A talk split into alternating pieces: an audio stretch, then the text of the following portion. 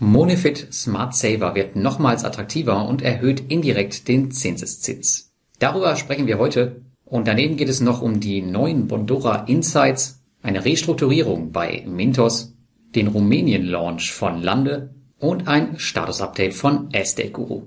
Davor noch ein kleiner Hinweis in eigener Sache. Ich bin mit meiner Familie in den nächsten drei Wochen mit dem Camper im Osterurlaub in den schottischen Highlands und es werden wahrscheinlich keine News oder sonstige Beiträge erscheinen. Folgt bitte den Telegram und Twitter News, wo ich versuche, euch in dieser Zeit verstärkt auf dem Laufenden zu halten. Die entsprechenden Links dazu findet ihr in den Show Notes. Und nun viel Spaß mit den P2P-Kredite News. Und wir fangen direkt an mit Monefit Smart Saver, denn die werden gefühlt von Tag zu Tag beliebter in der Community, bietet das Produkt doch deutlich bessere Konditionen als der Konkurrent Bondora Go and Grow Unlimited bei fast den gleichen Funktionen. Die Zinsauszahlung beispielsweise, die war bisher noch anders. Zwar wurden die Zinsen täglich virtuell akkumuliert, aber nur einmal im Monat ausgezahlt. Das soll sich ab dem 28. März 2023 ändern. Ab diesem Datum wird Monifit Smart Saver ebenso wie Bondora Go Grow tägliche Zinsgutschriften durchführen. Diese Änderung wirkt sich auch auf den effektiven Jahreszinssatz aus. Aufgrund der täglichen Aufzinsung nämlich wird dieser von 7,229% auf 7,25% steigen, auch wenn der nominale Zinssatz weiterhin bei 7% liegt. Diese Änderung dürfte weitere Anleger dazu animieren, das estnische Produkt für diverse Sparvorhaben zu nutzen, und auch ich könnte mir vorstellen, das ein oder andere private Sparprojekt hierüber abzuwickeln. Aber auch die Konkurrenz Bondora, die schläft nicht. In der letzten Woche wurde die Plattform schon geschlagene 15 Jahre alt und das Produkt Bondora Go Grow ist an die 5 Jahre alt. Damit hat man natürlich Monofit Smart Saver hier einiges voraus. Aber in der letzten Woche gab es noch eine Neuerung und zwar wurden die Bondora Insights gelauncht.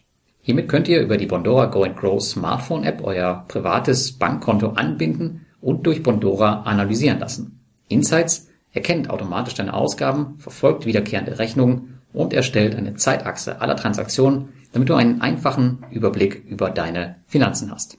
Bitte beachtet, dass sich Bondora Insights noch in der Beta-Phase befindet und sich sicherlich noch einiges daran tun wird. Achtet also immer auf Updates der App. Ich habe den Prototypen schon letztes Jahr auf der Invest 2022 in Stuttgart gesehen und nun wird es nach und nach für alle Investorenländer freigeschaltet. Mit diesem Launch und dieser Funktion wird Bondora zu weit mehr als nur einem simplen Anlageroboter. Und in unserer heutigen News Nummer drei, da geht es jetzt um Mintos, denn hier geht es richtig rund. In der letzten Woche hat man die Rückholung neben dem neuen Interface nochmals aufgeräumt und Credit Star und IDF Eurasia sind in die Rückforderung gewandert. Da sind sie laut Mintos besser aufgehoben und wir Investoren haben Veränderungen immer im Blick. Weiterhin wurde der Rückzahlungsplan von IDF Eurasia gestrafft, um die Rückforderung schneller auf Null zu bringen. So sollen ab jetzt mindestens 1,34 Millionen Euro pro Woche zurückgezahlt werden. Alle noch ausstehenden Zahlungen sollen zudem bis allerspätestens zum 4. August 2023 vollständig beglichen sein und das Vertrösten der Investoren auf Mintos kommt IDF Eurasia zudem teuer zu stehen. Denn im Durchschnitt verdienen Investoren, die der Firma vertraut haben, nämlich nun 19,9% Zinsen statt vormals 13,2%. Ob sich die Rechnung für IDF Eurasia am Ende gelohnt hat, alles so spät zu zahlen oder nicht, das werden wir wohl nie erfahren. Aber ich bin happy, wenn ich hier meine paar hundert Euro wieder zurückbekomme mit den entsprechenden Zinsen obendrauf. Die News Nummer 4.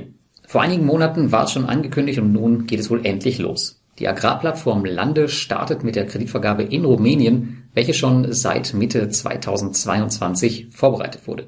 Nun sollen im März die ersten Projekte auf die Plattform kommen. Interessant dabei ist, dass wir als Investoren wohl die Chance bekommen, nicht nur in Euro zu investieren, sondern auch in der rumänischen Nationalwährung. Das bringt wie immer Chancen wie Risiken mit sich. Ansonsten werden die Kredite ähnlich zu dem sein, was wir in Lettland gesehen haben bis jetzt, ich denke, man wird zudem zu Beginn sehr vorsichtig mit der Expansion sein, um nicht in ähnliche Probleme wie Estate zu geraten, auch wenn das Geschäftsmodell natürlich nicht vergleichbar ist. Sobald die ersten Projekte auf den Marktplatz kommen, werde ich mir diese auf jeden Fall sichern. Und mit dieser schlichtweg genialen Überleitung kommen wir auch in unserer letzten News tatsächlich zu Estate Denn die halten ihr Versprechen, die Investoren monatlich auf dem Laufenden zu halten, was die Rückholung in Deutschland angeht.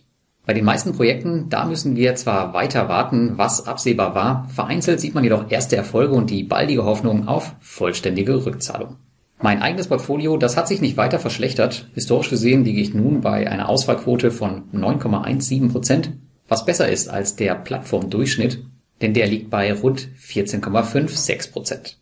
Ein erhöhtes Augenmerk hat bei mir persönlich 2023 der Cashflow, den Estate Guru generiert, denn ich habe es in den letzten Jahren nicht geschafft, diesen auf ein konstantes Niveau zu kriegen und die aktuelle Lage wird das Vorhaben sicher nicht verbessern.